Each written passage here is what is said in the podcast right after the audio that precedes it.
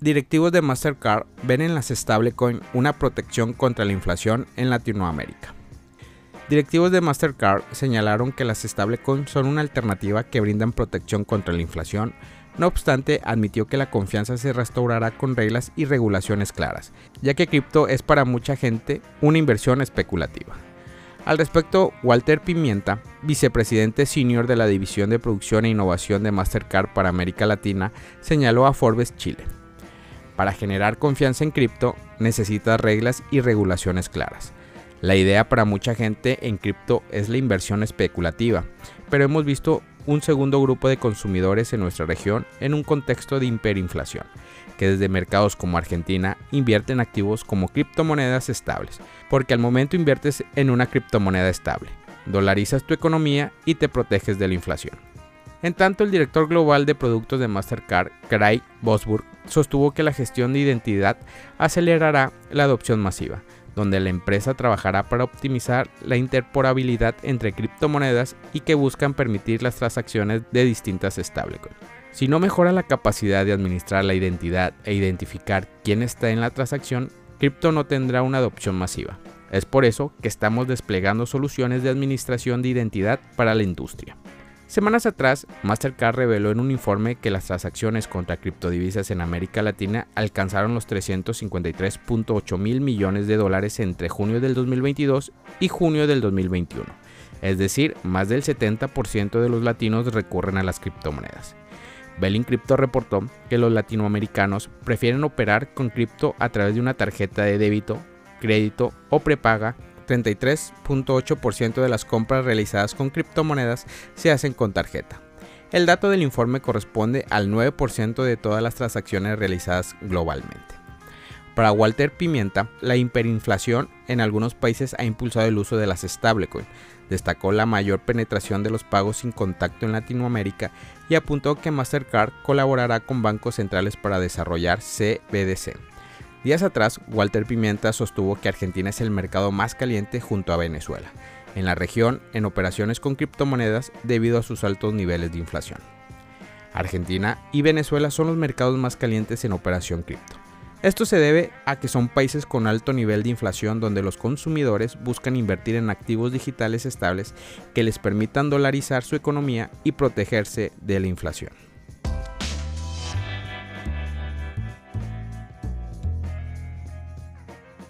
Influencer de NFT es víctima de un ciberataque y pierde más de 300 mil dólares en CryptoPunks. El influencer de token no fungibles NFT, CryptoNovo, anunció el 4 de enero que fue víctima de un ciberataque y perdió dos CryptoPunks. Escribió en Twitter, me acaban de hackear, me estás tomando el pelo, e incluyó una captura de pantalla de OpenSea que muestra la transferencia de dos CryptoPunks a otra dirección. El atacante vendió inmediatamente los dos CryptoPunk, uno por 70 Ether, valorado en 88.434 dólares al cierre de este podcast, y el otro por 199 ETH, valorado en 251.404 dólares. Esto implica que CryptoNovo perdió más de 300.000 en CryptoPunks en el ataque. Aparentemente también se tomaron muchos otros tokens no fungibles del influencer. El icono punk con gorro verde de CryptoNovo el número 3706 parece haberse salvado del ataque, aunque el propietario también parece haber vendido el artículo. Mientras que los NFTs mencionados anteriormente se enviaron a una dirección de phishing conocida, CryptoPunk número 3706 se envió a una dirección completamente diferente y se vendió por 75 ETH. Esta dirección también recibió artículos de Novers.eth, un dominio ENS que en el pasado recibió artículos de la dirección oficial de la billetera de CryptoNovo. Estos hechos pueden implicar que la venta de este artículo en particular fue realizada por el propietario y no por un atacante.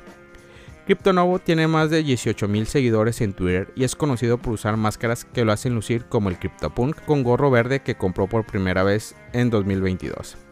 Aunque CryptoNovo afirmó que el ataque fue un pirateo, el usuario de Twitter Proper señaló que la causa más probable fue el phishing, justo después de que el CryptoPunk de gorro verde fuera transferido a una dirección segura.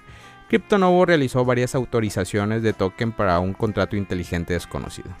En ese contrato, en el que posteriormente usó la función de Transfer From en varios NFT para moverlos de billeteras del influencer, esto implicó que alguien puede haber engañado para que autorice una DApp maliciosa para mover sus tokens. Alguien también parece estar haciéndose pasar por Cryptonovo en Discord.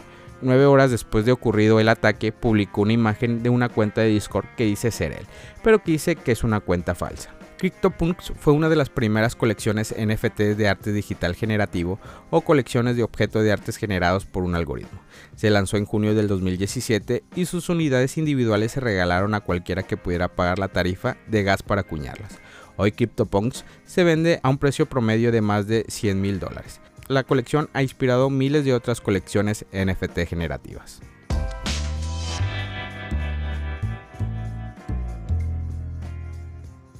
Autoridades estadounidenses incautan 460 millones de dólares en acciones de Robinhood vinculadas a FTX. Según los informes, la Oficina de Justicia de los Estados Unidos ha incautado o estaba en proceso de incautar más de 400 millones en acciones de Robinhood vinculadas a FTX como parte del caso contra el exchange de criptomonedas. Según una nota del 4 de enero de Reuters, los funcionarios estadounidenses le dijeron a un juez que estaban en proceso de incautar activos vinculados a FTX y su ex CEO, que incluían 56 millones de acciones de Robinhood, con un valor aproximadamente de 468 millones en ese momento. La noticia siguió a un juez en el caso penal contra Backman Fried, que le ordenó no acceder ni transferir ninguna criptomoneda o activos de FTX o Alameda. En medio de los procedimientos de quiebra de FTX, el control de las acciones de Robinhood ha estado en disputa, pues muchos inversores y acreedores buscan recuperarse. BlockFi, Backman Fried y el acreedor de FTX, Jonathan Ben Shimon, han reclamado los activos. El 3 de enero, en un tribunal federal, Backman Fried se declaró inocente de ocho cargos penales que incluyen fraude electrónico, fraude de valores y violaciones de las leyes de financiación de campañas. Anteriormente también negó haber movido fondos de Alameda, diciendo que ya no tenía acceso a las billeteras desde que renunció como alto ejecutivo en noviembre. El ex CEO de FTX ha estado bajo arresto domiciliario en la casa de sus padres en California desde diciembre, pero se le permitió viajar por motivos aprobados, incluidos la presentación ante el tribunal en Nueva York. La fecha de su juicio se fijó para el 2 de octubre. Familia Criptomonedas al Día BTC. Gracias por escuchar mi podcast. Recuerda que nos puedes encontrar en YouTube, en Facebook, Instagram, TikTok como Criptomonedas al Día BTC. Sígueme en mis redes sociales y no te pierdas todo sobre el mundo cripto.